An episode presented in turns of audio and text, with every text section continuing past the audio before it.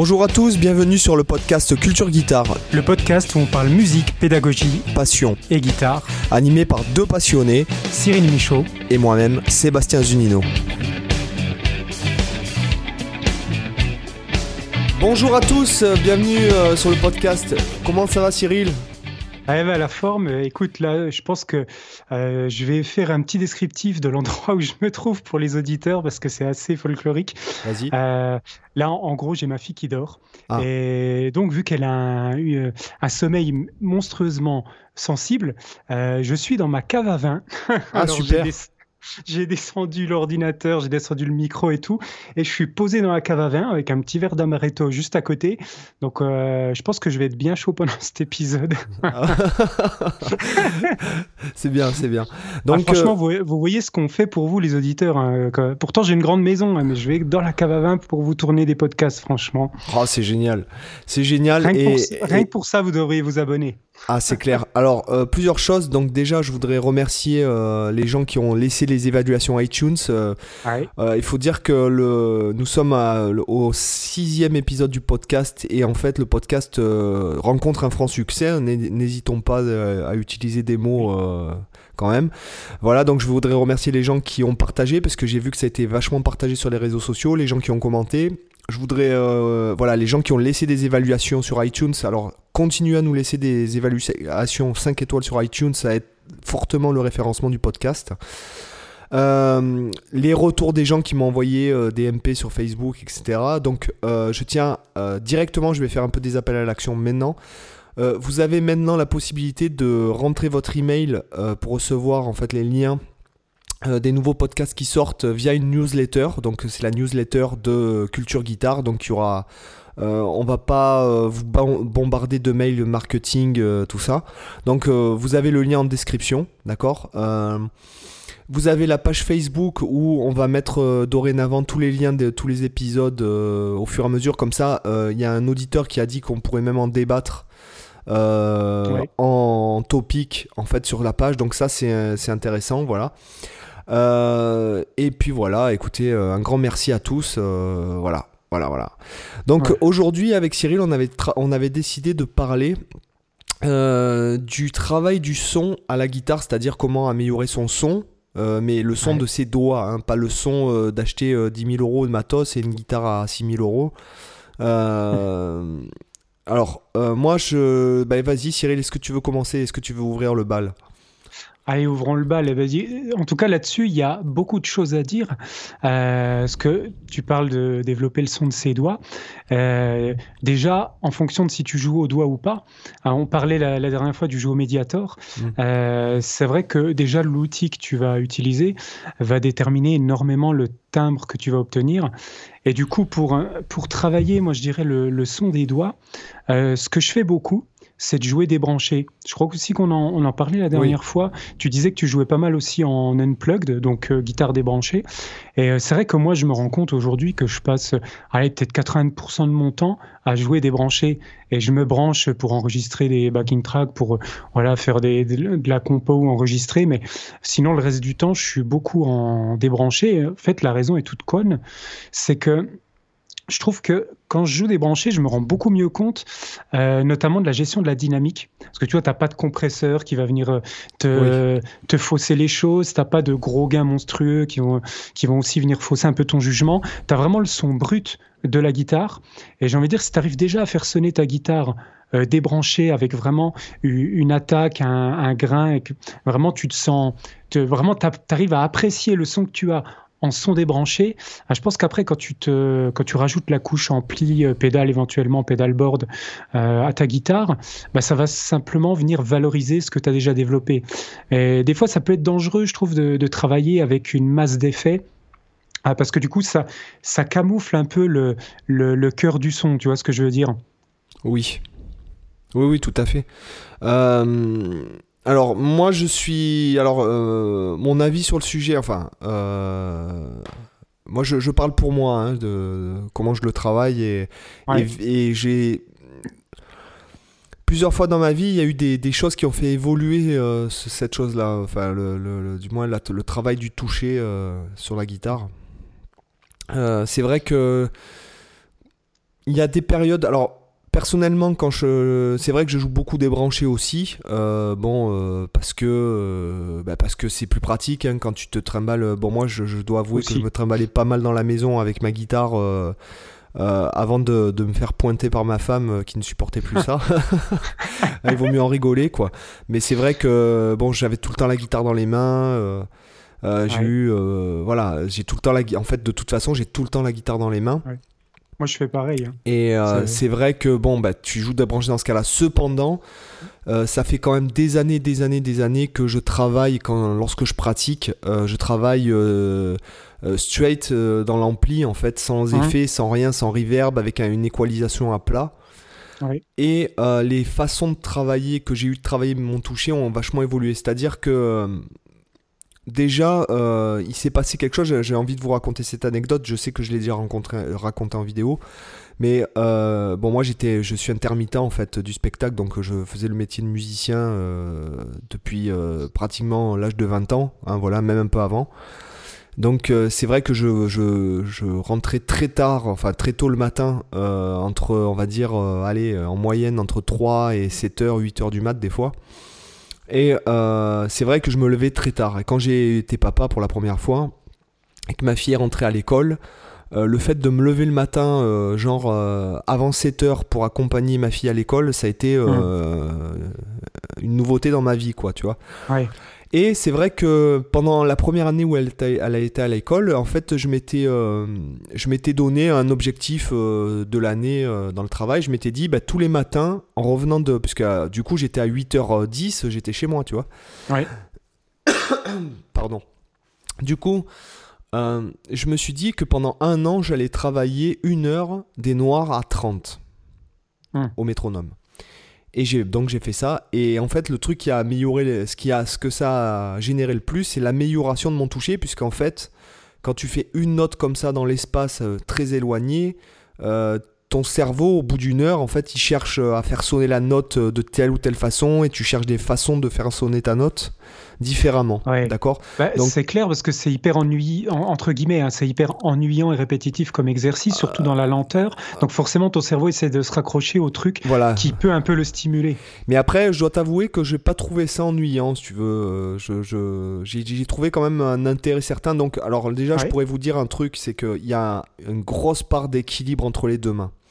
C'est-à-dire que si par exemple vous n'attaquez pas fort la main droite, ça sert à rien d'appuyer comme un bonnet à la main gauche sur, la sur, le, hmm. sur le manche, par exemple. Il y a un équilibre, moi je dis qu'il y a un équilibre à avoir entre les deux mains. Et j'ai envie de te dire que le moment, en fait, que tu n'appuies pas très fort, mais juste assez pour que la note elle résonne, mais que lorsque tu attaques avec ton médiator, déjà il faut que tu aies une petite impulsion à la, à, la main gauche. Déjà, ça peut signifier euh, de, façon significative améliorer euh, le toucher, je trouve. Voilà. Euh, je vous raconterai une autre anecdote aussi, que, un truc que j'ai remarqué. Donc il y a ça. Il y a le fait d'avoir une fraction de milliseconde avant l'attaque de la note, le fait que mon médiator il force sur la corde et que ça lâche, que ça fasse hmm. comme ça, une genre de pas que ça fasse tac tac, mais comme ça qu'en fait. Dire que ton, médiator ne franchit pas la corde instantanément, mais tu mets un, petit contact, exact. Euh, un peu comme si tu poussais la corde avant de relâcher. Exactement, voilà. Ça, bah, par exemple. Et. Euh, bon, voilà, par exemple, des, des, des, trucs. Euh, bon, là, là, tout de suite, c'est ce qui me vient à l'esprit. Et mhm. deuxième petite anecdote, je pensais. Alors, effectivement, je reviens ce que je, rejoins en partie ce que tu dis, euh, ce que tu as dit au début, c'est-à-dire du fait que le médiator est patin et tout fin, euh, la matière du médiator, l'épaisseur et tout influe sur le son. Je suis d'accord, mais euh, il y a un truc qui me subjuguait puisque en fait. Je, bon, je suis très fan de Sylvain Luc et il est, il est, il y a une, un des aspects de son jeu qui me fascinait, c'était quand même le son qu'il avait toujours, ce, ce gars-là. Euh, le son qu'il a, euh, je parle du son brut parce qu'il joue vraiment le son brut, si tu veux, en, live il joue avec une DI. Euh, il, a, il a un son dans les doigts, si tu veux. Voilà, c'est-à-dire il, a son son ce mec. D'ailleurs, je peux vous le dire, j'étais en masterclass avec lui quand il a pris ma guitare, il avait le même son, hein, donc le même son que lui, parce qu'il a essayé un peu les guitares de tout le monde quand on était en masterclass. Euh, moi j'avais une Gibson Howard Roberts euh, et il avait quand même le même son dessus quoi. Et euh, donc je me bon forcément tu commences à te dire c'est la main droite c'est l'attaque et compagnie. Et en fait il s'est mis à jouer si tu veux que en, hammer sur la main gauche et il avait le même son. Et là je me suis dit non. Ça ne vient pas que de l'attaque. Si tu veux l'attaque c'est comme l'ampli du son c'est comme comment dirais-je? Oui voilà ça serait ça serait comparé à te dire euh, euh, c'est un peu l'ampli et le pédalboard de, tes propres doigts, l'attaque de main droite, et le la main gauche, c'est le vrai toucher, le vrai contact avec le bois, le vrai contact avec ta peau, ta transpiration, tes os, comment, comment est fait ta main, etc. Euh, et j'ai compris, il faisait juste des hammers, il avait exactement le même son. Et c'est intéressant à constater que ce mec-là, si tu veux, il fait des micro-vibratos. En fait, c'est-à-dire il crée la note et de suite après, c'est-à-dire il crée une note straight, donc sans rien faire, sans toucher. Et après, il fait un micro-vibrato, mais que tu captes même pas forcément au niveau du son, ni au niveau visuel, mais qu'en fait, c'est ce qui se passe réellement, puisqu'il m'a expliqué un truc aussi, c'est que euh, c'était le même principe parce que c'est un violoncelliste aussi. Et il m'a expliqué que quand on est au violoncelle, en général, on crée la note straight, c'est-à-dire sans vibrato, et après on fait, on fait vibrer. Hmm. Euh, donc voilà, il y, a cet aspect vachement intéressant de. Euh, donc de, de, de, de, ce gars-là. Et je rajouterai pour, pour pas trop faire un monologue parce que je sais que ça, ça peut être saoulant. Mais euh, malheureusement, si on on n'aime pas son son, c'est un peu comme de se dire que ouais, je comprends pas, j'ai pas la gueule de Brad Pitt, tu vois. Euh, à un moment donné, tu es obligé de faire avec, avec les cartes que tu as et de jouer avec ta, avec, avec ta, ta main. Quoi. Euh, ta main dans le sens. Euh, voilà, il faut que tu joues avec les cartes que tu as et non pas attendre mmh. les, les bonnes cartes, en fait. Donc. Donc il faut. Et puis après, cette frustration, peut-être, elle vient aussi du fait que souvent, beaucoup de guitaristes, ils cherchent à sonner comme un autre et pas forcément comme eux-mêmes. Mais c'est normal, on a tous eu euh, à un moment donné cette phase, on voulait sonner comme un tel, comme un tel, et on n'y arrive jamais, donc on est toujours frustré. Et après on se dit, euh, on se dit qu'on a un son qui est pas le bon, alors qu'en fait on a potentiellement un son qui est bon. C'est juste qu'il faut, il faut se rendre compte de quel est notre son et faut aller dans la direction justement de, de développer le sien, euh, son touché et pas essayer d'approcher celui d'un autre, parce que finalement on en revient à ce qu'on disait, on l'a dit plusieurs fois dans les podcasts, c'est que si on a envie d'entendre le son d'un tel, on va aller écouter la personne en question. Exactement. Les, clones n'ont pas d'intérêt. À part le côté clown, quoi. Clone ou clown, Après, euh, ouais, c'est vrai que plus ça va, c'est ce que tu. C'est vrai que plus ça va, plus ce que tu dis, c'est que. Bon, moi, vous le savez très bien, je vais. Attends, la tradition veut que je cite Alan voilà. Alan Holdsworth dans, dans ça vient de plus en plus vite, hein, fais, gaffe. bientôt, je vais dire. Bientôt, je vais dire dans le générique. Bienvenue dans euh. Culture Guitare avec Alan Holdsworth. Mais euh, par exemple, moi qui passe beaucoup de temps à relever euh, du Alan Holdsworth, euh, c'est quelque chose que maintenant je me dis, c'est-à-dire que j'essaye plus de ressortir le plan de texto, mais j'essaye de de, enfin de, travailler sur le principe du truc et de l'inclure directement à mon jeu puisque je joue quand même beaucoup plus en son clair et moins avec de disto et tout mais mmh. c'est voilà. Donc donc voilà. Allez je te passe la main bah, écoute, moi je vais un peu enchaîner sur ce que tu as dit, parce qu'il y a plein de choses qui, qui me paraissent intéressantes. Et euh, notamment au niveau, au niveau de la main gauche, c'est vrai que moi, quelque chose que je me suis remis à faire cette semaine, et d'ailleurs, c'est parce que tu en as parlé la semaine dernière que je me suis dit, bah, tiens, je vais m'y remettre aussi un petit peu, c'est le, le, fait de faire des hammers dans, depuis, euh, From depuis, voilà, depuis euh, rien, directement avec la main gauche, c'est-à-dire sans attaque de, de main droite. et du coup, de, de, retravailler un peu le legato dans ce sens-là, c'est-à-dire de plus faire d'attaque de main droite du tout, mais de faire des phrasés ascendants, descendants au legato, juste avec que, des hammers. Alors, c'est quelque chose que moi je faisais naturellement déjà beaucoup dans le tapping, parce que mm. j'ai pendant pas mal de temps joué en tapping de main. Je le fais un peu moins depuis euh, cette année, parce que j'avais envie de renouveler un peu les choses. Et c'est vrai que j'ai pas mal développé ça, parce que j'aimais bien le côté percussif que ça donne, mais je l'avais jamais mis en pratique vraiment dans le legato. Je continuais à attaquer au médiator euh, dans les changements de cordes. Et c'est vrai que c'est d'autant plus facile d'homogénéiser les choses.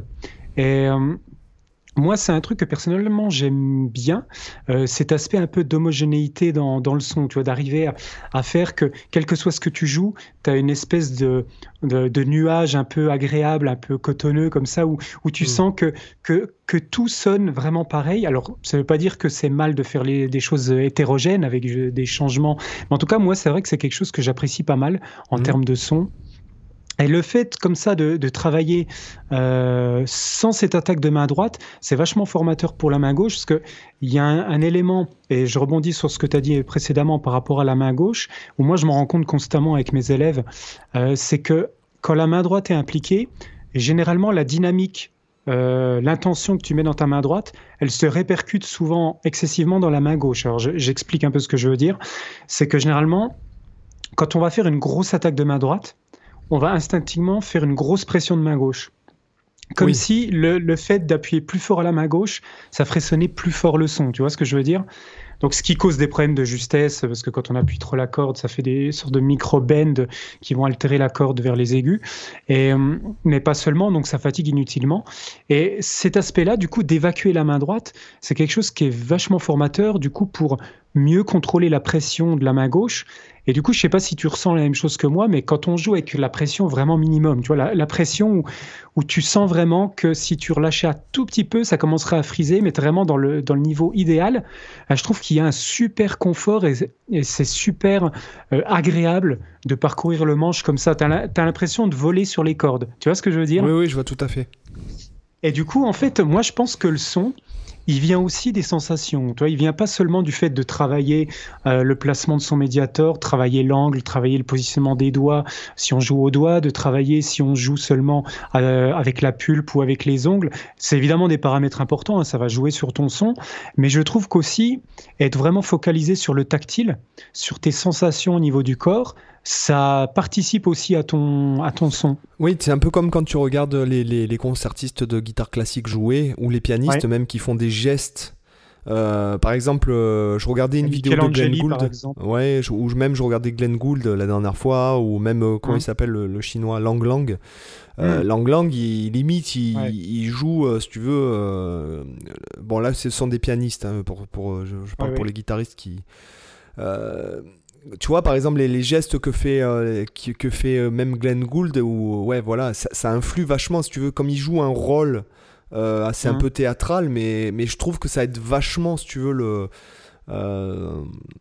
oui, comme ce, que, ce, que ce dont tu parles, en fait, que le son, il vient aussi de l'intérieur, c'est très intéressant, tu vois, ce que tu viens de dire, parce que c'est vrai qu'on n'y pense pas, on pense de suite à l'aspect technique et, et physique. Euh, alors après, il y a aussi l'aspect spirituel, en fait, on pourrait, on pourrait le définir comme ça, euh, sensoriel, spirituel, du fait que euh, le, un geste ou, comment dirais-je, une mimique ou quelque chose peut influer sur le son, quoi. Oui, c'est vrai. C'est, vachement intéressant, ouais. Et là-dessus, tu as, bon, as, pas mal de choses aussi après à, prendre en compte. C'est que de, manière générale, je pense que la vitesse à laquelle tu joues, c'est aussi beaucoup un paramètre qui va freiner la plupart des, guitaristes dans le travail du son. Euh, parce que je pense, bon, on a tous été pareil, hein, moi, moi le premier, euh, on a tous voulu jouer vite.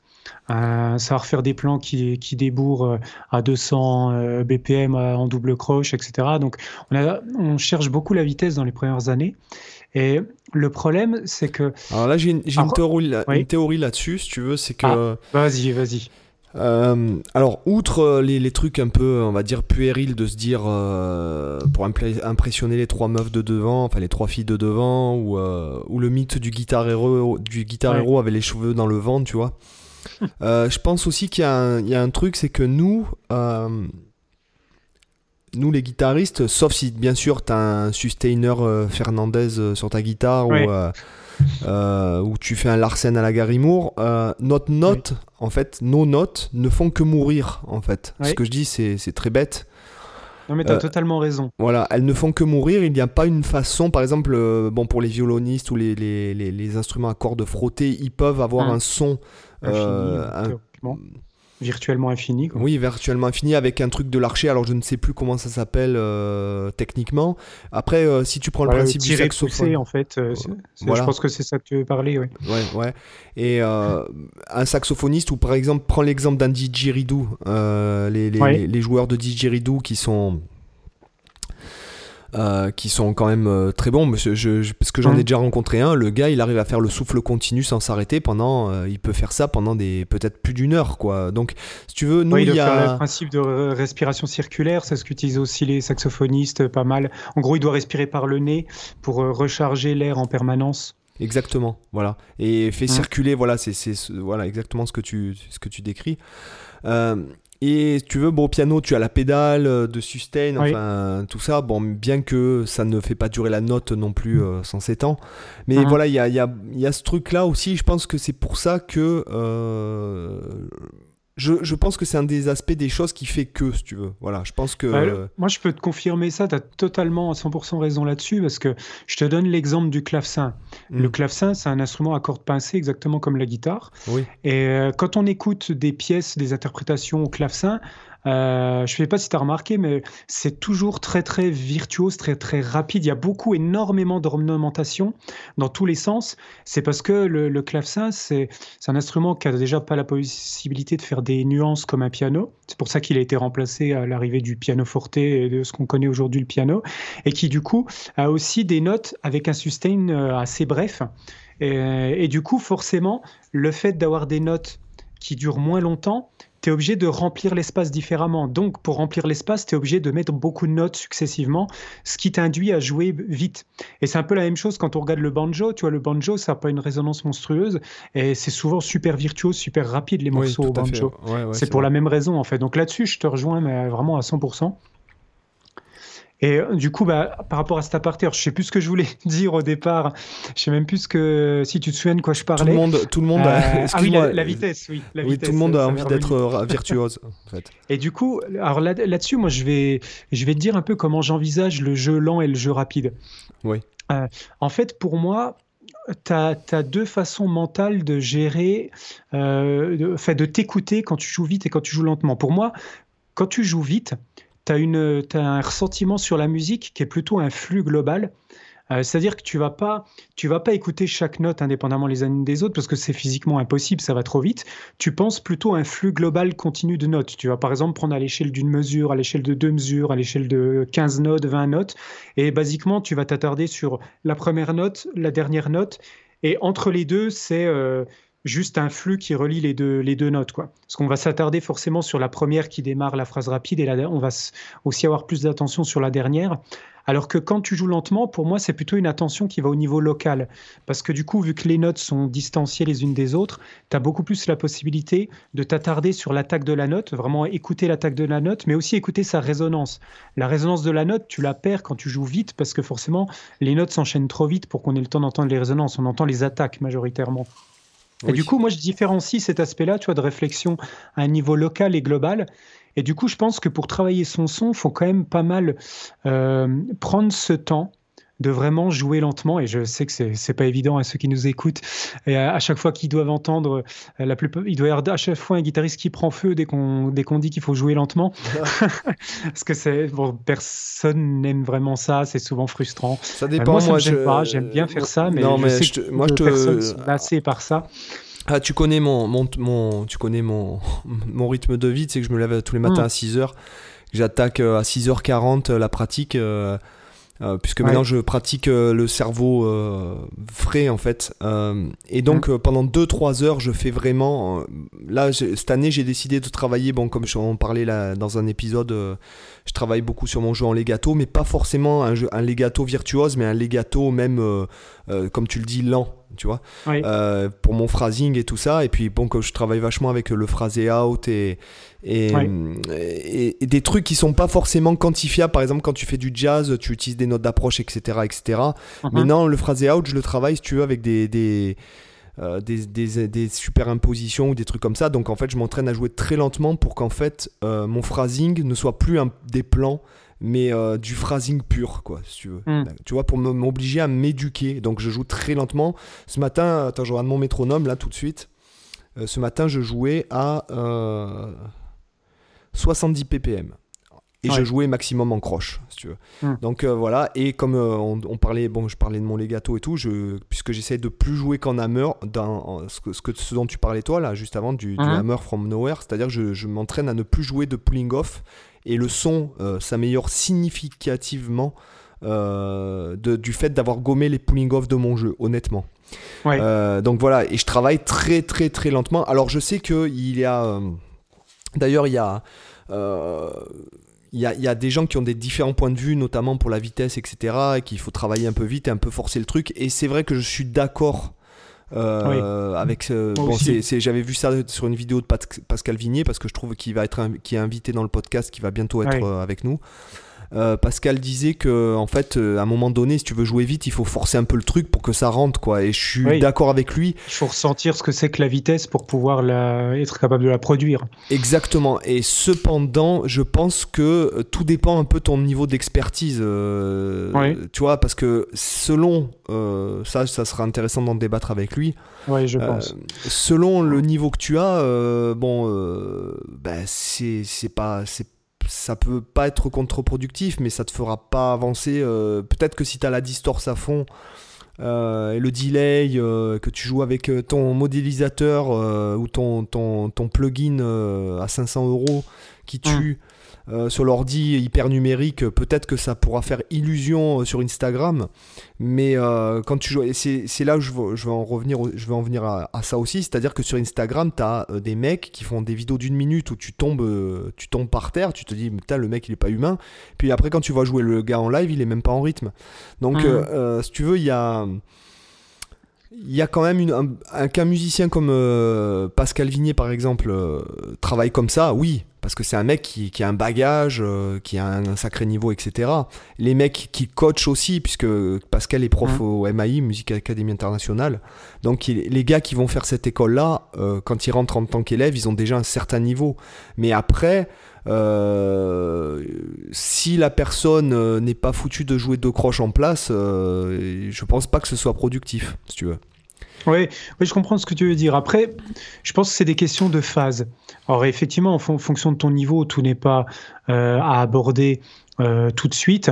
Mais je pense malgré tout que ce que disait Pascal par rapport à ça, euh, bon, je sors très légèrement du sujet, comme on a l'habitude, les auditeurs le savent. moi, je pense que cet exercice-là, tu vois, même pour quelqu'un qui est, qui est pas trop avancé, même quelqu'un à l'ennemi qui est pas trop en rythme, c'est pas si contre-productif que ça, parce que moi, je l'ai mis en pratique clairement avec un élève qui avait des, des, gros soucis de rythme, hein, clairement. Par exemple, enchaîner des power chords en noir dans du 4-4, euh, c'était même des fois pas possible. Euh, il avait vraiment un mauvais ressenti du rythme. Mais de temps en temps, on travaillait quand même la vitesse euh, en parallèle pour pas lui faire travailler que, que tout le temps euh, des aspects rythmiques. Et il était bloqué, euh, je sais plus ce qu'on bossait, c'était un petit plan en double croche très court, tu vois, sur une mesure. et il était bloqué, il dépassait pas peut-être 90 BPM ou 100, je sais plus. Et on je, lui ai dit, OK, aujourd'hui, on a une demi-heure de cours. Je te propose, on essaie d'atteindre la vitesse la plus rapide que tu es capable de faire. Et euh, ce, plan, il avait du coup 8 doubles croches, parce qu'on travaillait à, l'échelle d'une mesure. De, mmh. non, il avait, en avait 16, pardon, à l'échelle d'une mesure, 16 doubles croches. Je l'ai découpé. Donc au début, euh, on est parti sur peut-être euh, quatre doubles croches, tu vois. Et en fait, petit à petit, en le faisant travailler, en, forçant un peu sa vitesse limite, il a réussi quand même à atteindre au moins 130. Mais par contre, on a à chaque fois réduit le nombre de doubles croches. C'est-à-dire que les 130, par exemple, il était capable de produire juste deux doubles croches à la suite à 130. Pas d'en faire 16, tu vois, pas d'en faire euh, même pas 8, même pas 4. Mais si tu veux, plus on augmentait la vitesse, plus on réduisait le nombre de doubles. Mais en fait, ça a eu un impact positif pour lui, c'est qu'il s'est rendu compte qu'il était capable même s'il n'était pas capable physiquement de jouer les 16, il a vu qu'il était physiquement capable d'en enchaîner 2 à 130. Donc s'il a, compris qu'il pouvait le faire à 130 en enchaîner deux doubles croches, ça veut dire que 3, il était aussi capable théoriquement, avec un peu plus de travail. Et ensuite, rien ne l'empêcherait de faire 4, puis 5, puis 6. Tu vois la logique? Là, ça a eu plus un impact presque au niveau mental et au niveau motivation, tu vois. Oui. Ce, que tu veux dire, c'est que tu le faisais travailler en sprint, en fait. Euh, oui, voilà, des, les speed bursts, comme on appelle ça en anglais, ou, les sprints, effectivement. Donc, on prenait. Et on, pour évidemment éviter les blessures ou le, le fait de, développer des tendinites ou des choses comme ça, on prenait à chaque fois, on répétait genre une fois la phrase et ensuite une pause pour détendre la main, tu vois, euh, qui est jamais le moins possible de tension. Mais c'est vraiment, comme disait Pascal, pour qu'ils prennent conscience de ce que c'est la vitesse et de comment bougent ses mains à haute vitesse. Donc, euh, donc même si ça n'a pas du tout résolu ses problèmes de rythme, hein, ben, ça, c'est évident, ça a au moins joué sur la capacité de lui montrer qu'il était capable de jouer vite. D'accord. Voilà, pour la petite aparté. Euh. Donc c'est pour ça que je pense que ce type d'exercice, ça peut toujours avoir une utilité. Euh, et quels que soient les exercices, hein, même indépendamment de celui-là, on pourrait parler de n'importe quel exercice. Euh, je dirais que si ça apporte un impact positif sur l'élève, c'est intéressant, tu vois. Même ah si c'est pas quelque chose qui va, qui ah va ben, mettre en place immédiatement. Personnellement, personnellement, c'est ce que, par exemple, je, fais euh, quand, par exemple, bon, après, moi, je le fais pas dans un contexte euh, technique pur, c'est-à-dire que quand je travaille ma vitesse, euh, je me mets un tempo très rapide, genre, pour, pour, moi, très rapide, c'est à partir de 150, ce qui correspondrait dans du jazz à du 300 à la noire, en croche. Mhm. moi, pour moi, c'est à partir de 150, et puis il faut savoir qu'entre 150 et 200 BPM en double croche, il n'y a pas une énorme différence. Euh, puisque plus euh, les plus on va vite, moins les, les, les, plus les rapports, enfin moins les rapports sont importants en fait, hein, parce qu'il y a, y a une, énorme différence entre de 30 à 40 à la noire, mais il faut savoir que euh, entre 150 et 200, il n'y a pas une énorme différence. Et bon, moi par contre, c'est toujours dans un contexte de phrasing en fait, hein, d'improvisation si tu veux, c'est-à-dire mmh. Donc euh, voilà, bon, c'est ce que je fais. Et puis souvent pour me caler, je fais des. Ouais, je force, euh, si tu veux, je force dessus le truc, euh, sur le, truc. Mais encore une fois, même, même quand j'étais petit, que j'étais quand même très à fond sur les guitares héros, j'écoutais les Mike Varney, les guitares on the edge, etc. Il y, a, y, a, quand même la vitesse pour la vitesse, m'a jamais. si tu veux, ça m'a jamais non plus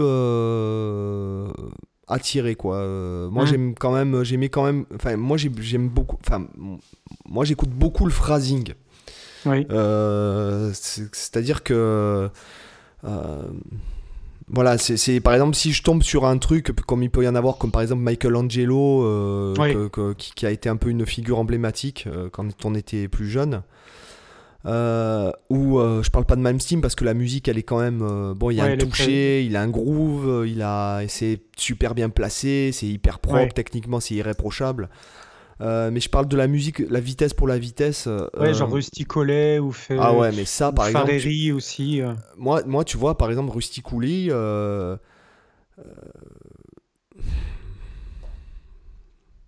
La TCD de diplomate, c'est ça euh, Moi, je comprends. Ouais, même parce que quand il est apparu, ce gars, je devais avoir dans les 19 ans. Euh, ça a été, il est devenu un peu star internet et tout, mais moi, je trouve. Enfin, moi, pour moi, euh, c'est pas, ce n'est pas intéressant, quoi. Enfin, moi, c'était euh, plus, euh, moi, c'était plus inspirant. Sa musique m'inspire, m'inspire pas, me, me, me, touche pas. Moi, c'est sa technique plus, tu vois. Donc, je le vois Mais plus. moi, techniquement, je trouve pas ça monstrueux. Tu vois, je trouve que, par exemple, un, Jeff Beck va vachement plus m'impressionner en faisant une note que Rusty Coulier qui en fait 324. Ah, disons que euh, techniquement, lui, c'est surtout la, la c'est surtout la précision, les écartements au niveau de la main gauche. Euh, tu vois, les plans à quatre notes par corde euh, avec même les écartements. Ça, tu, tu, tu prends, ah. excuse-moi, enfin, tu vas, tu vas dire, j'abuse, tu prends Alan Ellsworth, euh, il joue du 4 notes par corde aussi, euh, sauf que c'est déphrasé. Euh, et le fait que ce soit en legato, ça impressionne vachement moins les gens que quand c'est en, en attaque. Après, bon, moi, enfin, voilà, après, je, je, je moi, personnellement, je, je peux pas écouter ça, ce n'est pas possible. moi, j'ai besoin de euh, j'ai besoin de placement, j'ai besoin de phrases. Euh, c'est, Après, euh, je pense que, que pour toi, peut-être comme pour moi, tu dois envisager la vitesse en fait que, juste comme un outil d'expression comme un autre, quoi, comme le fait de jouer lentement, comme, comme, comme un rythme. Après, c'est vrai que quand je prends, bon, mais il y a certaines d'ailleurs, je, j'ai regardé certaines de mes vidéos où je faisais des solos, des fois des vieilles, donc ce que je vais bientôt supprimer, donc allez voir, allez les voir sur ma chaîne avant que je le supprime.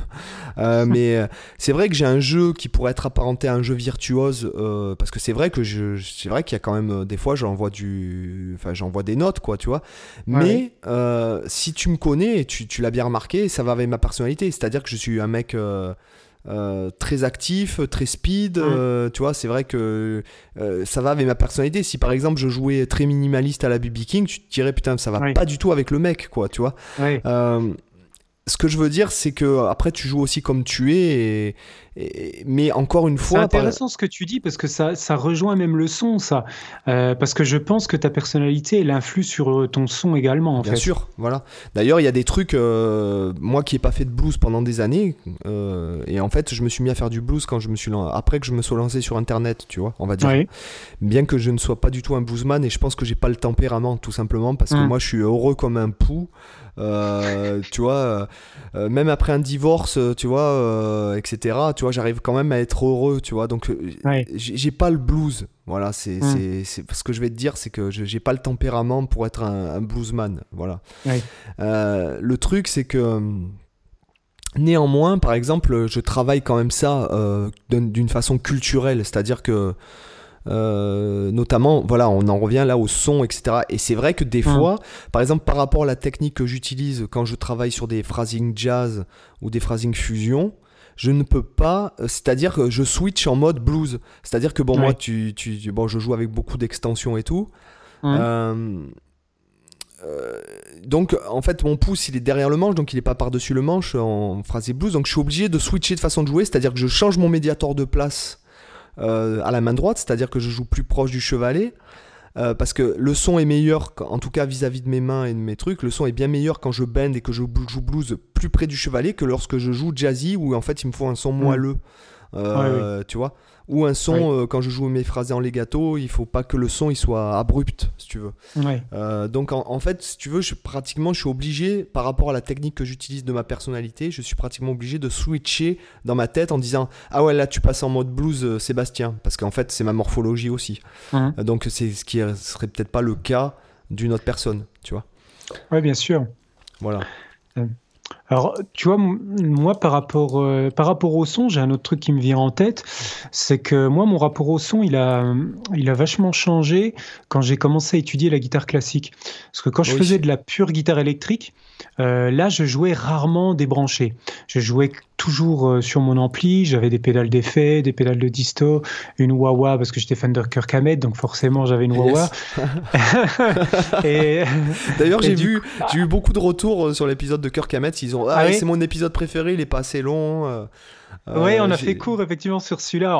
On pourra en refaire un d'ici quelques, d'ici euh, une, peut-être un an ou deux. Ah, on verra. Il faut savoir que, bah, puisque bon, on n'est pas sur TF1 ni sur RTL, nous. Ah, oui. Euh, il faut savoir que si ça continue, si je vois que le podcast rencontre un, parce qu'en fait, il faut savoir qu'avec Cyril, nous avons listé des sujets, nous avons invité des personnes et on pensait pas que tout le monde répondrait à l'appel. Oui, c'est clair. Ok. On a et eu on a même pensé enthousiasme. Voilà. Euh, et on a, et je pense qu'on va même euh, inviter des gens plus souvent, c'est-à-dire même des gens qui seront déjà invités, mais qui seront simplement intervenants réguliers dans le podcast, comme Romain par exemple, euh, avec qui ça a été super intéressant. Voilà. Donc je pense qu'on augmentera peut-être la fréquence de diffusion du podcast si on voit qu'on atteint par épisode 1000 écoutes. Dans, dans, les 48 heures, je pense qu'on augmentera la on, on en est pas loin, il faut, il faut, faut le dire aux spectateurs, aux, auditeurs, on n'est pas loin des, de ça en fait. Alors faites péter les compteurs, hein, on compte sur vous. Et les évaluations iTunes, 5 étoiles, merci. Faudra faire un jingle pour euh, l'évaluation iTunes. Oui, carrément. voilà du coup, je reviens sur ma guitare classique. Euh, oui, donc au début, je jouais sur euh, beaucoup sur guitare électrique et je me préoccupais, mais clairement pas du son, quoi. Mais ça, c'est, j'étais vraiment en mode gros bœuf euh, qui, qui était pas subtil pour un sou. Et en fait, quand j'ai, quand je me suis retrouvé sur une guitare classique, que j'avais plus de disto, j'avais plus rien, j'avais plus que mes doigts, j'avais même plus de médiator, j'avais parce que sur une guitare classique, traditionnellement, on va jouer au doigt. Bah forcément, j'étais obligé de me pencher sur le son. Puis évidemment, j'ai eu des profs qui m'ont amené à réfléchir là-dessus. Et c'est là où je me suis rendu compte de l'importance aussi de la main droite. Parce que là, on a, parlé pas mal de la main gauche, mais on, peut aussi quand même parler de la main droite qui, mine de rien, est importante. Euh, là-dessus, de, tout l'impact que peut avoir la main droite sur le rendu de ton son, c'est quand même la première qui va enclencher la vibration de la corde. Euh, du coup, le, des choix vraiment minimalistes, euh, des fois qui se jouent au millimètre près, tu vois, entre le fait de, d'incliner à peine ta main ou, euh, ou, de pencher également à peine la main ou de, ou de pousser la corde vers le bas plutôt que vers l'arrière, etc., ça va donner des rendus sonores qui vont être complètement différents. Tu vois, l'approche flamenco, ça va pas être la même que l'approche classique le fait de jouer avec des ongles va te donner un son très différent d'avec des, euh, d'avec le doigt. Et tu vois, moi, je me suis rendu compte euh, d'une chose toute bête, par exemple, quand je recherchais euh, à retrouver un peu cette différenciation entre chevalet, chevalet touche au niveau du médiator. évidemment, avec la main, avec la main, tu peux également faire la même chose. Si tu joues près du chevalet, tu vas avoir une attaque plus incisive que si tu joues vers le, la touche qui va être plus moelleux. Mais j'ai un de mes profs qui m'a fait aussi à l'époque découvrir que tu pouvais obtenir la même chose même en étant proche du chevalet, simplement en jouant sur l'orientation de ta main. Alors là, pour les auditeurs, c'est difficile à vous décrire sans, sans vous montrer euh, physiquement, euh, sans la vidéo, mais il faut, imaginer faut imaginer que votre, votre main, si, vous la mettiez, si vous attaquiez avec le doigt en étant complètement avec les doigts parallèle aux cordes, on obtiendrait un son beaucoup plus rond que si on a les doigts qui attaquent complètement perpendiculaires euh, aux cordes. Là, je parle en, euh, si on joue avec, euh, si on joue avec les ongles, par exemple. Et en fait, il m'avait montré que simplement en jouant à quelques millimètres sur cette orientation, tu peux avoir une palette sonore qui te permet de donner une illusion, tu vois, chevalet, touche, sans même bouger ta main, en fait, juste en jouant sur l'orientation du poignet. Ouais. Il y a une vidéo qui, où une personne. Euh, alors, tu sais qu'on avait parlé, tu sais, je, cette année, je me suis un peu mis à la guitare classique, enfin, entre guillemets. Euh, notamment, tu, tu m'as filé des conseils, tout ça. Et tu m'as donné des, des, du contenu à consommer euh, dans ce sens. Et je suis tombé sur une vidéo où le gars explique un peu ça, là, avec un ongle géant, si tu veux, un genre de, de, une maquette d'ongle avec une corde, tu vois. Et il explique en fait ce, ce que tu expliques par rapport à l'inclinaison en fait de, du truc, quoi. Ouais, et c'est vraiment de la subtilité aussi, euh, euh, aussi la forme de tes ongles, tu vois, pour ceux qui, là je parle un peu aussi pour ceux qui nous écoutent, s'il y en a qui jouent euh, sur guitare folk ou qui jouent sur guitare classique et du coup qui jouent au doigt, la forme des ongles va, va être super importante. Toi, moi la première fois que j'ai commencé la guitare classique, on m'a dit, bah, faut, faut faire pousser les ongles parce que bon, il y a deux écoles. Il y a ceux qui jouent au doigt euh, avec euh, uniquement la pulpe et il y a ceux qui jouent au doigt avec un peu d'ongles.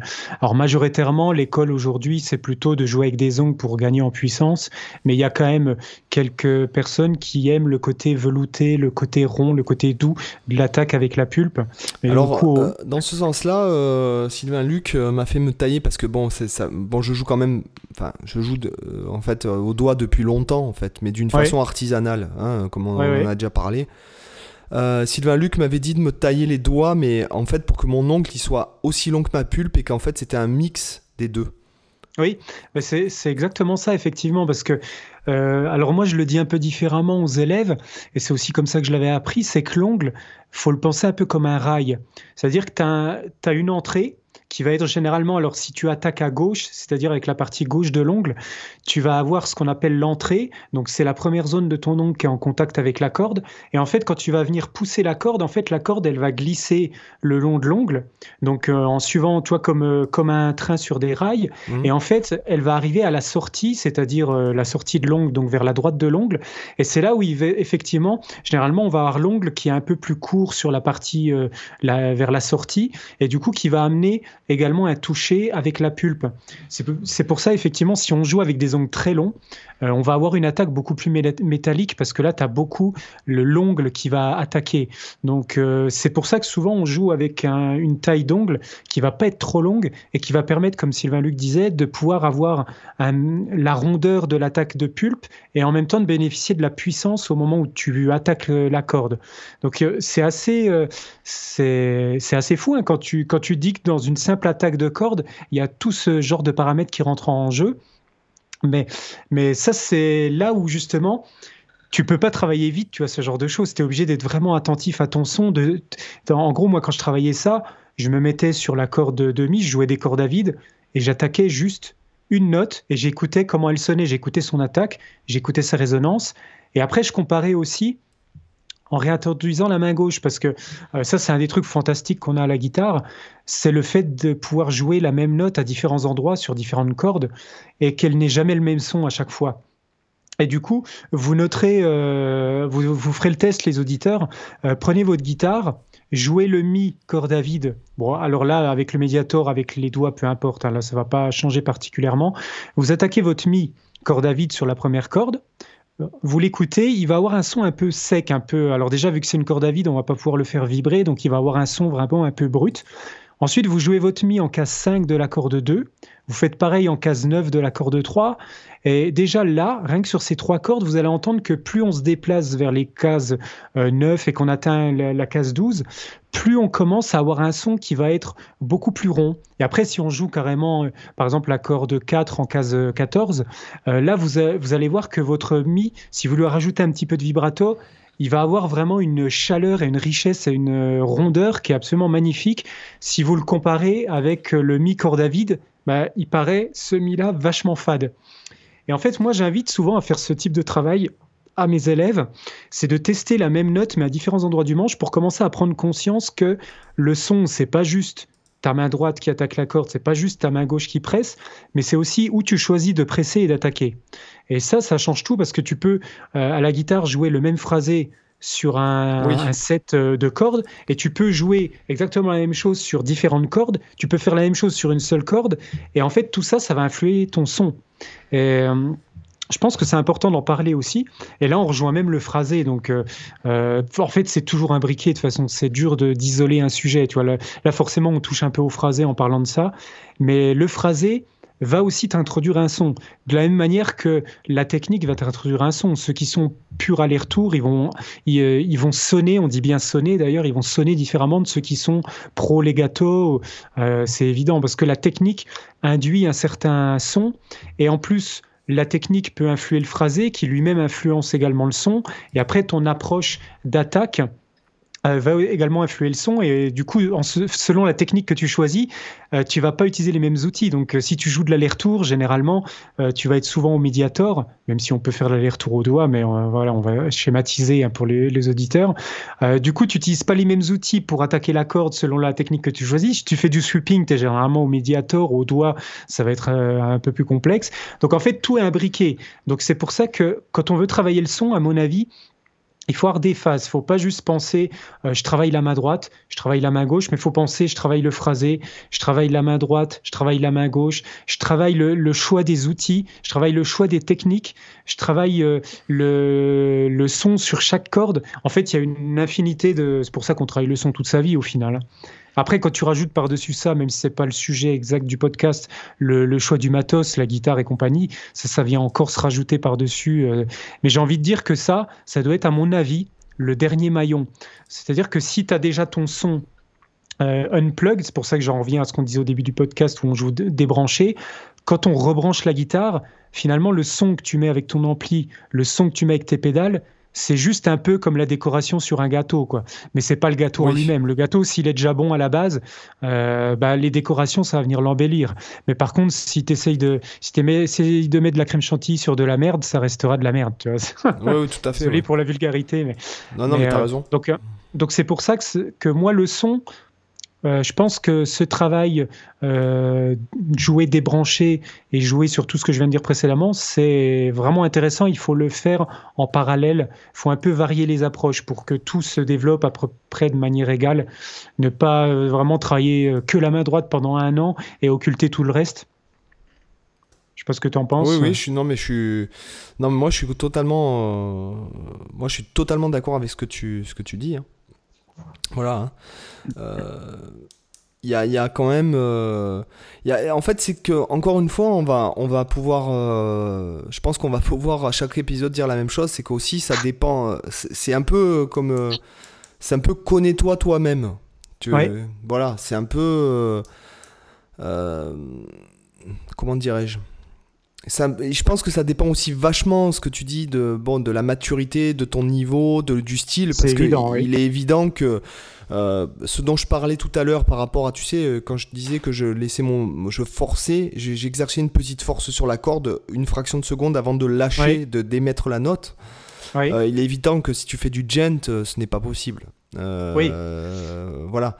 Euh, il est évident que c'est. je précise juste peut-être pour les auditeurs parce qu'ils savent peut-être pas euh, pourquoi c'est pas possible, mais en gros le gent, euh, écoutez des groupes comme Periphery, Animalized Leaders, en gros c'est des genres où, où le, le, rythme, la précision du rythme est chirurgicale et super importante et du coup la rapidité et la précision de la de l'attaque est super importante. Donc si, en gros, quand vous attaquez la corde, il faut que ça soit vraiment la fraction de seconde immédiate que le, que le son soit produit euh, instantanément. On ne peut pas se permettre qu'il y ait une légère latence, sinon ça, ça met à zéro, en gros, toute la, tout le, tout, le groove quoi qu'il peut y avoir dans ce type de musique et tout le rythme. Quoi. Et puis voilà, c'est, puis c'est tellement, comme tu le dis, c'est tellement chirurgical quand tu vois que par exemple les batteries sont triguées Exactement. Que les mecs ils jouent même pas, c'est que en fait, euh, c'est oui, c'est trigué quoi. Hein. Je sais que j'avais lu même que la guitare aussi d'ailleurs. Euh, ah bon? Sur en fait dès qu'ils cherchent à faire des effets répétés, tu as, très souvent cet aspect-là qui est fait également.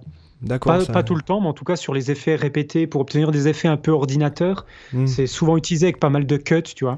D'accord. Ah oui, oui, d'accord. Tu veux dire qui, Oui, d'accord, je comprends. Ouais, ok. Tu coupes les blancs, tu raccourcis des, fragments de, la note que tu as jouée. Tu vois, c'est très, très édité en fait. D'accord. Ce qui est euh, bon après voilà euh, moi je bon encore une fois bon moi j'adore euh, certaines bon notamment j'adore le groupe français Kadinja. Ah, D'ailleurs, bah c'est vraiment bien. Hein. Franchement c'est vraiment génial. Donc c'est les guitaristes ce sont Pierre Danel et Quentin Godet. Mhm. Euh, il y a un super batteur euh, qui s'appelle Morgan. Euh, Morgan, je me souviens plus de son nom de famille.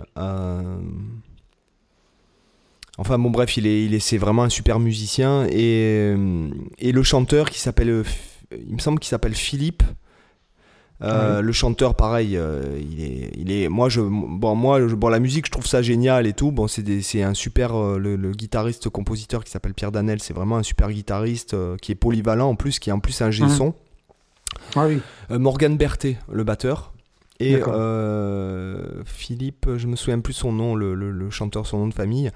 Bon, moi j'adore et euh, le chanteur. Alors moi j'adore la voix du chanteur aussi bien quand il scream que quand il chante. Euh, c'est un vrai chanteur quoi. C'est mmh. il a une superbe voix et tout.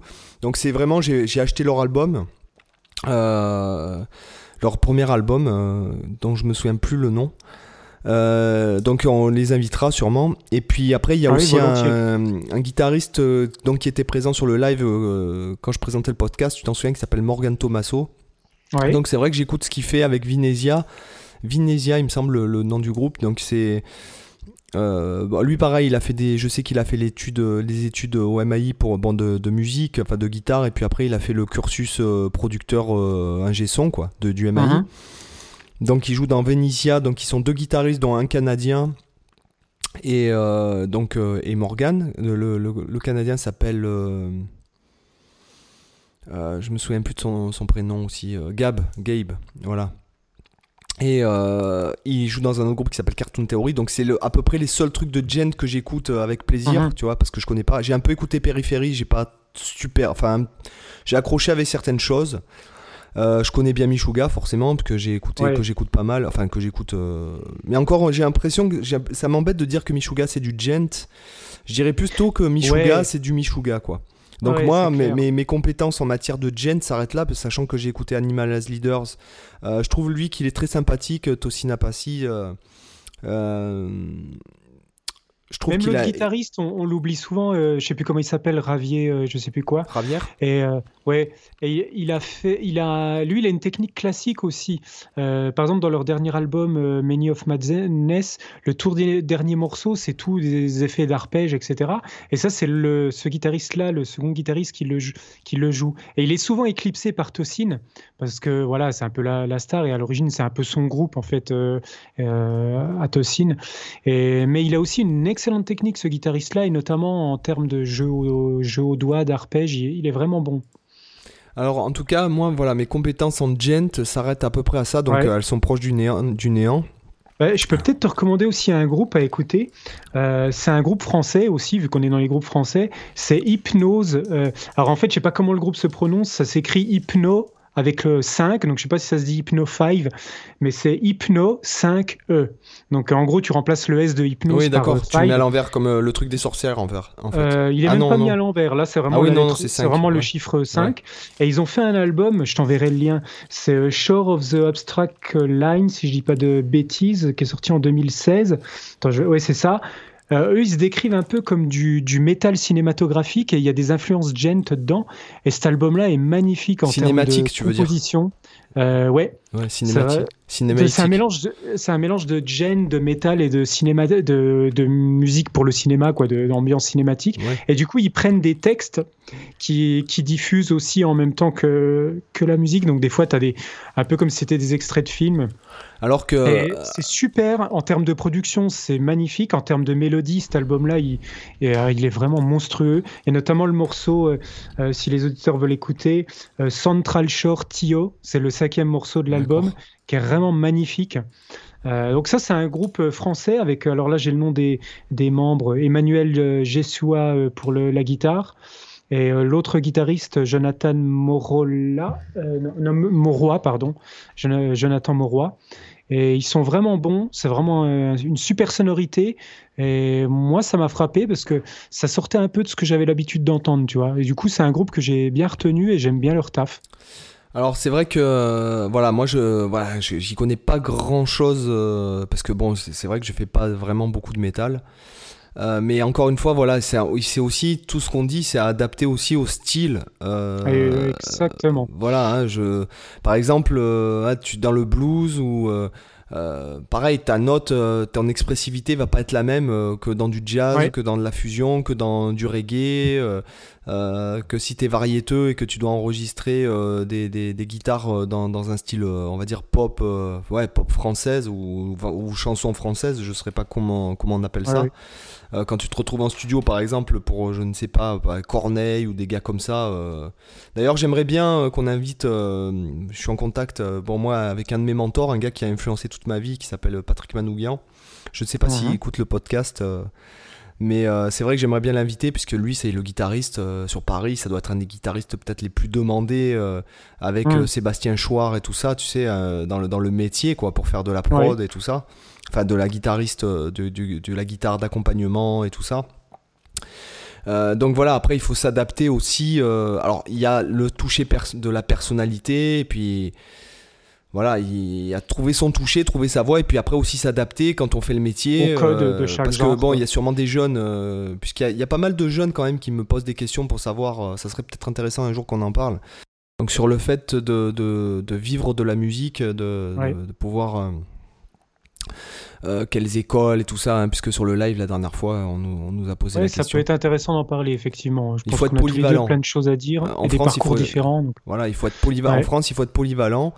Alors qu'aux États-Unis, tu peux directement te spécialiser dans un style euh, parce qu'il y a tellement mmh. d'opportunités. Bon, si tu veux, euh, aux États-Unis, je pense que tu peux. C'est pas, ça doit pas être facile, attention, mais euh, je pense que si tu fais du, si es un groupe de rock et que tu tournes partout dans les États, dans les États-Unis en camionnette, je pense que tu peux en vivre, quoi. voilà. Mmh. Alors qu'en France, ouais, je sais pas. Voilà. Ouais. Bah, en tout cas, moi, je voudrais rebondir sur du coup ce que tu as dit juste avant par rapport à la, euh, par rapport à la personnalité, par rapport à se connaître soi-même. Parce que je pense qu'en fait, tu as presque trouvé la conclusion, tu vois. C'est que finalement, euh, quand tu joues d'un instrument, finalement, l'instrument, c'est juste une extension de toi. Et euh, ce que tu racontes avec ton instrument, c'est ce que tu as envie de raconter toi. Et à la limite, j'ai envie de dire que si tu utilisais un stylo pour écrire des histoires, ou si tu utilisais une caméra pour filmer, ou si tu utilisais, je sais pas quoi, peu, peu importe, si tu es créatif, si tu as une personnalité artistique avec des choses à dire, bah, ta, ta guitare, en fait, c'est juste l'outil que tu utilises pour le dire. Et du coup, le son, ça va avec ça, en fait. C'est-à-dire que il faut, il faut se connaître, effectivement, comme tu disais. Il faut s'écouter aussi pour savoir ce qu'on a à dire. Et en fait, finalement, après, tu trouves assez naturellement. Moi, je sais que mon son et mon phrasé et, en gros, tous les aspects euh, qui, colle à ce que j'ai envie de, dire, j'ai pu le développer seulement quand j'ai commencé vraiment à me mettre en mode un peu introspection, à arrêter de vouloir jouer comme un tel, comme un tel, à arrêter de vouloir faire rejouer, euh, de faire, faire des covers, mais me, foutre à fond dans la compo. Et en, fait, tout ça, ça m'a amené à réfléchir au son, ça m'a amené à réfléchir sur moi, qu'est-ce que je veux jouer, qu'est-ce que je veux raconter? Et du coup, j'étais obligé de réfléchir à quelles techniques je voulais développer, à comment les utiliser, comment construire mes phrasés, tout ça, et ça impacte naturellement le son. Donc c'est vrai que je dirais pour les, auditeurs, si vous devez euh, retenir une chose, c'est vraiment ça, c'est de, je pense que ça vaut le coup de, se prendre euh, des phases comme ça où on fait vraiment le point sur qu'est-ce qu'on aime, Qu'est-ce qu'on n'aime pas? Parce qu'en fait, c'est important, ce qu'on n'aime pas, ça façonne tout autant notre jeu que ce qu'on aime. Et ce qu'on n'aime pas, c'est pas juste se dire ah, ça c'est de la merde, j'aime pas, c'est comprendre pourquoi on l'aime pas. Euh, parce que le fait de comprendre pourquoi on l'aime pas, ça nous indique tout de suite quelles sont les choses qu'on n'a pas euh, besoin et qu'on ne doit pas intégrer dans son propre jeu. Ça ne veut pas dire qu'on ne peut pas s'en inspirer, mais qu'on ne doit pas intégrer dans son propre jeu parce que justement, je sais pas, je donne un, exemple. Si euh, quelqu'un qui va pas aimer le rendu euh, un peu mitraillette, un peu chirurgical du jeu en aller-retour au médiator, par exemple, s'il sait dire pourquoi il aime pas, par exemple, le son, je sais pas, de John Petrucci ou de Patrick Ronda, euh, il peut en déduire que du coup, peut-être l'aller-retour, c'est pas la technique vers laquelle il faut qu'il se dirige, mais qu'il faut plutôt peut-être qu'il recherche sur une technique qui plus comme le cas, legato, ce qui a été à la Christophe Godin. Euh, ce qui a été mon cas de tout jeune, en fait. Voilà. Oui, d'accord. donc moi, j'ai toujours été attiré par la fluidité et notamment le phrasé du mmh. saxophone, même quand j'étais très jeune. Euh, voilà, et même quand je fais de l'aller-retour, etc., je j'essaye pas de forcer euh, comment dirais-je J'essaie pas de forcer, même si j'ai attention. Par contre, j'adore John Petrucci, j'adore Patrick Ronda. Hein, attention. Ouais, pareil. je suis fan des deux. Euh, voilà, moi je dirais plutôt que ceux que j'ai, les, trucs que j'aime pas trop, c'est genre voilà Rusty Cooley par exemple ou ou Michael Angelo. Même si le gars, je le trouve attachant finalement ce personnage. Bah, je sais pas si toi tu regardes. Euh, moi, je, je, me suis abonné à sa chaîne il y a, il y a un mois, Michael Angelo, et j'ai regardé tous les lives qu'il avait fait pendant le confinement. Et je, je regarde du coup euh, à chaque fois ses vidéos.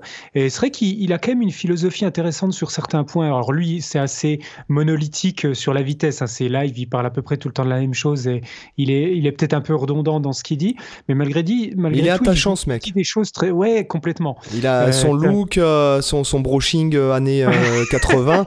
non mais, non mais franchement, moi je, je, je, le trouve très attachant quoi. Limite. Il a l'air bienveillant, tu vois, je trouve. Oui, voilà, il a un côté bienveillant qui ressort. Je suis d'accord. C'est pas le genre de guitariste à qui vers qui j'aurais envie de prendre des cours, tu vois. Euh, parce que je suis pas forcément fan de son son. Euh, sa musique, après, voilà, non, mais après. Euh, mais j'ai un énorme respect pour ce mec, pour ce qu'il a pu accomplir. Et, et du coup, effectivement. Puis même au niveau du show.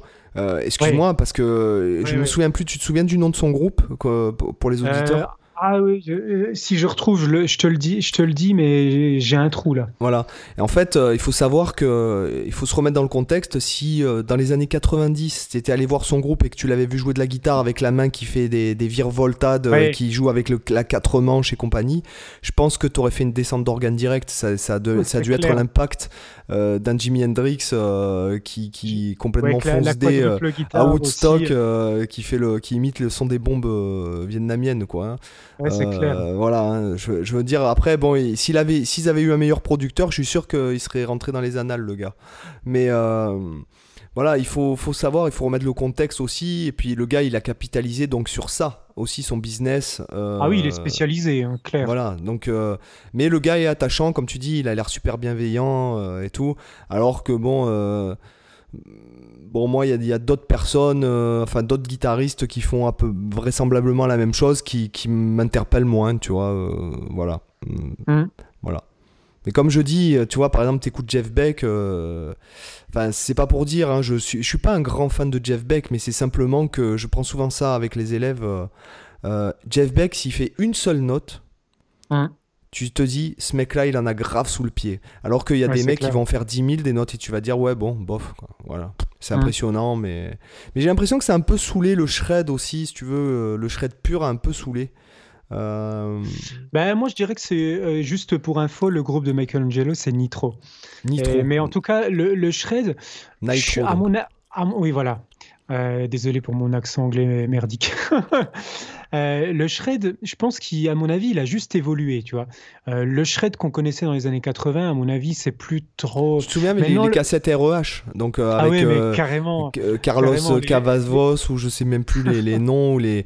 De toute façon, ils, sont tous passés par là. Hein. Paul Gilbert, Malmsteen, tu Gambalet, enfin, ils ont tous fait Petrucci, ouais, ils ont tous fait. Ouais, mais alors là, tu vois, par exemple, Paul Gilbert. Euh, je suis pas fan, hein. mais néanmoins, il a été dans un vrai groupe, donc il a été dans Mr. Big. Ses albums solo, ben, franchement, c'est bien. Après, il y avait euh, Racer X. Ah, euh, où c'était quand même du du enfin c'était du lourd hein, niveau compo aussi y avait des bons euh, riffs quand même. Hein. Voilà, donc on est Paul Gilbert, même si je suis pas fan, bon, c'est pas euh, du. Excuse-moi, c'est pas de l'Instagrammeur, quoi. Euh. ouais, ouais, bien sûr. Enfin, c'est ce que je dis, c'est j'ai rien contre les Instagrammeurs, attention, je c'est pas ça, c'est qu'en fait, des fois, quand tu vois que, par exemple, il y a des gars qui ont démontré qu'il y avait des, des, gars qui faisaient du fake sur Instagram, je me suis dit, putain, quand même. Après, c'était.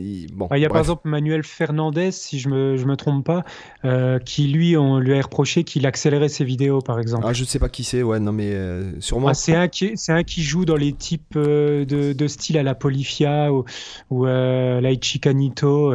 il joue, toi, en son clair avec un son strat assez typique et des choses très rythmiques.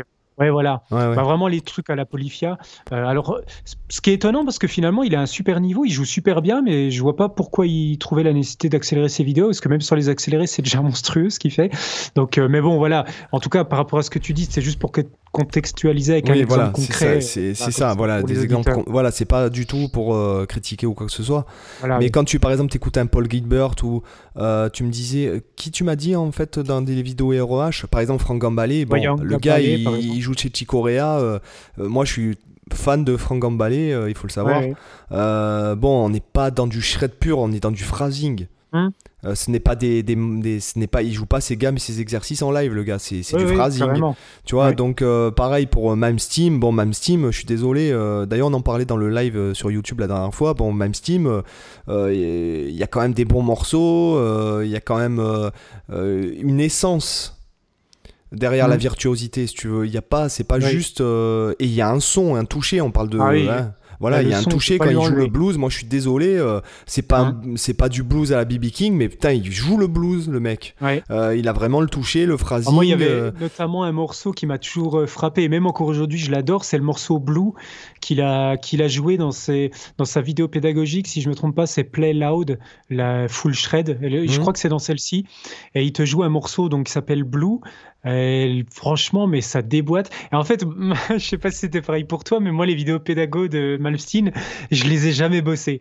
Mais en fait, je me les passais en boucle, mais juste pour le plaisir de le regarder jouer avec sa clope au bout, du, au bout de, la, de la guitare et, débiter de la, du, tout, le truc, il a, il a tous les trucs, excuse-moi, mais il a tous les trucs typiques du guitariste années 80, du guitariste ouais, années 80, c'est-à-dire les, les, clichés de partout, quoi. Donc les cheveux longs un peu brochingués, hein, je sais pas comment on dirait, un peu brochés pardon. Euh, les, les, colliers, les, 3 tonnes de, bracelets, les, Santiago, le fut en cuir ouvert au niveau, de, au niveau des poils pubiens, tu vois. En fait, c'est une espèce de, rappeur en mode. Euh, en c'est un peu le rappeur des guitaristes, quoi. Ouais, la, chemise à jabot, quoi. Et, euh, et la Ferrari jaune, quoi.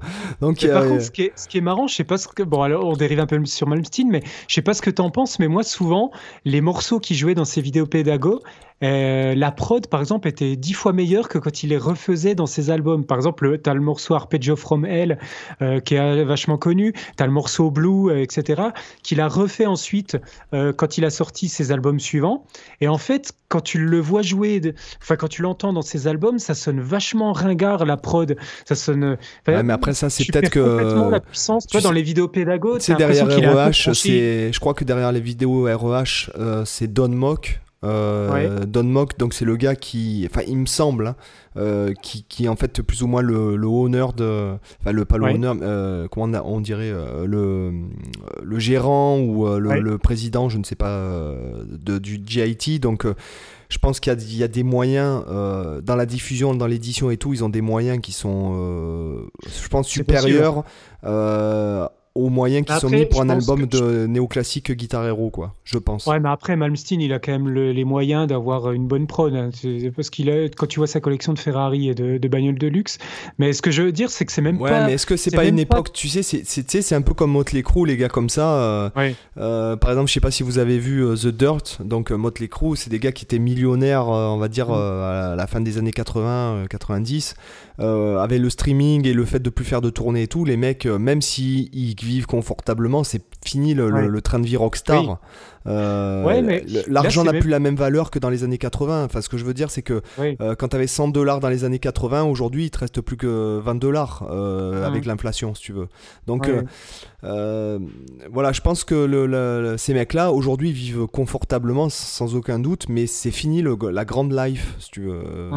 Tu vois Euh, par rapport à Malmsteen, tu vois, c'est surtout, je pense, c'est même au-delà juste du son et de la prod, c'est même les arrangements là où je parle. En fait, si tu veux, dans ces vidéos pédagogues, j'avais l'impression que c'était un peu le mode brut, c'est-à-dire il avait son backing track, il était branché dans l'ampli directement avec à la limite juste à peine tête euh, de délai et son overdrive, et, il sortait en mode brut, tu vois, tu avais juste la prise guitare comme ça, alors que dans, dans les albums, il te rajoute des tonnes d'orchestration, de, de rajouts par-dessus qui, en fait, dit, personnellement, je trouve, dilue un petit peu le, le, mordant et le punch qu'il peut y avoir dans, dans, les vidéos pédagogues. Mais bon, après, c'est personnel.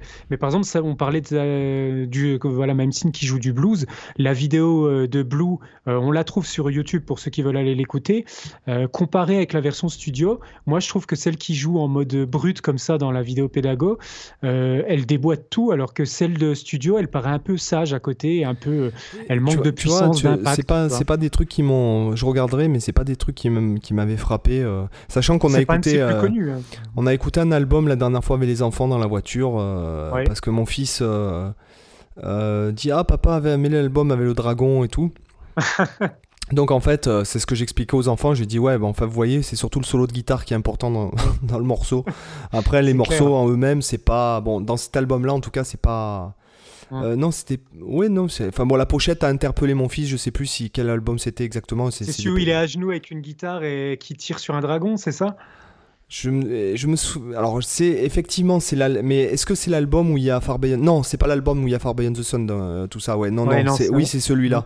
C'est pas trilogie et tout ça. C'est, mm. euh, je ne sais plus quel album. Euh, voilà. Et c'est vrai que les morceaux sont pas géniaux. La voix est pas extraordinaire non plus. par contre, il y a un côté rock FM un peu. Il a eu beaucoup ça avec ah le ben, chant. Le, rock FM me dérange pas, si tu veux. Moi, j'aime bien. bon, j'adore Bon Jovi, j'adore Skid Row, j'adore mm. même Def Leppard sur certaines euh, choses. J'aime bien le, le, rock FM me dérange pas si tu veux. Euh, hum. C'est juste que bon, euh, c'est, je trouve qu'il y a beaucoup beaucoup de reverb sur la voix. bon après c'est les années qui veulent ça hein, aussi, mais voilà donc après mais quand le solo de gratte y rentre, tu fais voilà, t'as compris quoi. Voilà d'ailleurs ce que j'ai expliqué aux enfants, j'ai dit bon voilà tu vois quand il, le solo de guitare il rentre, c'est il y a plus rien, il y a tout le monde qui se, qui, se, ferme quoi. Je veux dire, après moi le côté rock FM non plus me gêne pas dans, dans l'absolu. C'est juste que maintenant, quand j'écoute ce type de musique, je sais pas pourquoi, dans ma tête, dès que j'entends un, un, type de chant comme ça, très typé rock FM, tu vois des, des nénettes qui font de l'aérobic devant la télé. En bah, fait, c'est même pas ça. C'est que j'ai l'impression de, d'écouter de, la BO de Rocky 4, par exemple. J'ai vraiment l'impression d'être dans Rocky 4. Ouais, ouais, T'écoutes euh, les morceaux de Rocky 4, t'as l'impression d'entendre vraiment ça. Mais c'est vrai que dans ces années 80, il y a un côté kitsch. Ouais néanmoins qui est pas de mauvais goût quoi. Je saurais pas comment l'expliquer tu vois. Il euh, y a un côté kitschos des années 80 qui je trouve euh, finalement c'est comme par exemple la dernière fois j'écoutais qu'est-ce que j'écoutais? Euh, un truc typique des années 80 bref boîte à rythme mais limite niveau Fisher Price quoi tu vois qui est qui a mis en studio. Mais il y a il y a un truc qui fait que c'est ça, sonne ça passe ouais, ce serait comme de euh, une œuvre que tu te dirais, bon, là, il a voulu être kitschos, mais euh, bon, euh, voilà. C'est un peu comme quand le, tu vois arriver Gambal dans les années 80, le look qu'il a avec Chicorea et tout, avec le pantalon remonté presque jusqu'à la poitrine, les autocollants sur la guitare et tout. Bon, d'un côté tu trouves ça d'un mauvais goût, et puis d'un autre côté tu dis, ah, mais ça passe en fait. Mm. Voilà. Oui, c'est dans un contexte. Donc, euh. voilà. Bah, je crois qu'on a encore bien dérivé, euh, Cyril, et je pense que ah euh, on a, la, boucle est pratiquement bouclée, mais de toute façon, on pourra en reparler. il est temps ah, de, de, refaire. Ouais, J'ai la citation de la fin pour conclure le podcast. ça va faire plaisir, je pense, si Romain nous écoute. Moi, je dirais quand même que le son, c'est dans les doigts. Oui, oui, c'est vrai, tout à fait. Un petit clin d'œil à Romain Morlot. Romain et Gaël. Donc n'oubliez pas d'aller vous abonner à leur chaîne. Le son, c'est dans les doigts. Leur chaîne YouTube, c'est le, nouveau projet qu'ils ont lancé cette année où ils parlent matos. Euh, euh, voilà, ils sont en contact avec des fabricants, tout ça. Ils montrent du matos, donc ça c'est cool. Euh, en ce qui nous concerne, donc si vous êtes jusque, vous êtes arrivé jusque là dans le podcast, c'est que vous avez apprécié. Hein, à 1h12 et 50 secondes de podcast. Euh, donc n'hésitez pas à alors, venir liker la page euh, Facebook de Culture Guitare. Donc euh, comme ça, vous retrouverez tous les épisodes avec tous les liens vers les différentes plateformes de podcasting. Vous pourrez venir discuter des épisodes également. Exactement, si vous avez un truc à dire que ça, ça enrichit, ce qui est bien, c'est que ça peut enrichir aussi euh, nous, notre, euh, notre culture guitare, justement. Et euh, voilà, donc la page Facebook, vous avez maintenant dans la description de l'épisode les liens donc, vers nos sites respectifs si vous voulez un peu regarder ce qu'on fait. Je sais que toi, tu as fait un, onglet podcast. Moi, j'ai. Alors, sur ce coup-là, bon, moi, je suis totalement débordé en ce moment, mais je vais le faire aussi sur mon site. Euh, vous avez aussi un nouveau truc, une nouvelle fonctionnalité qu'on a gagné sur notre, notre éditeur de podcast, c'est-à-dire qu'on a une newsletter euh, où on peut vous envoyer les épisodes. Si vous voulez vous y inscrire, vous avez le lien dans la description de l'épisode. Maintenant, euh, appel à l'action, pour nous soutenir, vous pouvez mettre des évaluations sur iTunes surtout. Je sais que c'est surtout présent sur iTunes. Euh, donc 5 étoiles avec un petit commentaire, c'est cool. Euh, et éventuellement partager sur les réseaux sociaux, partager avec vos amis, mais même pas sur les réseaux sociaux, mais juste en discuter avec vos, amis, vos collègues, si jamais vous avez envie d'entendre parler de guitare et d'être encore dans la guitare lorsque vous êtes en voiture ou dans les transports en commun pour aller travailler le matin et vous mettre de bonne humeur avec nous. Euh, a priori, il y en a qui nous écoutent même au travail. Ah oui, a priori aussi. Ouais. Donc ça, c'est voilà, c'est cool. Sur ce, euh, Cyril, je te dis à bientôt. Ah bah à bientôt également. Et à bientôt à tous. Allez, bye bye. Ciao, ciao.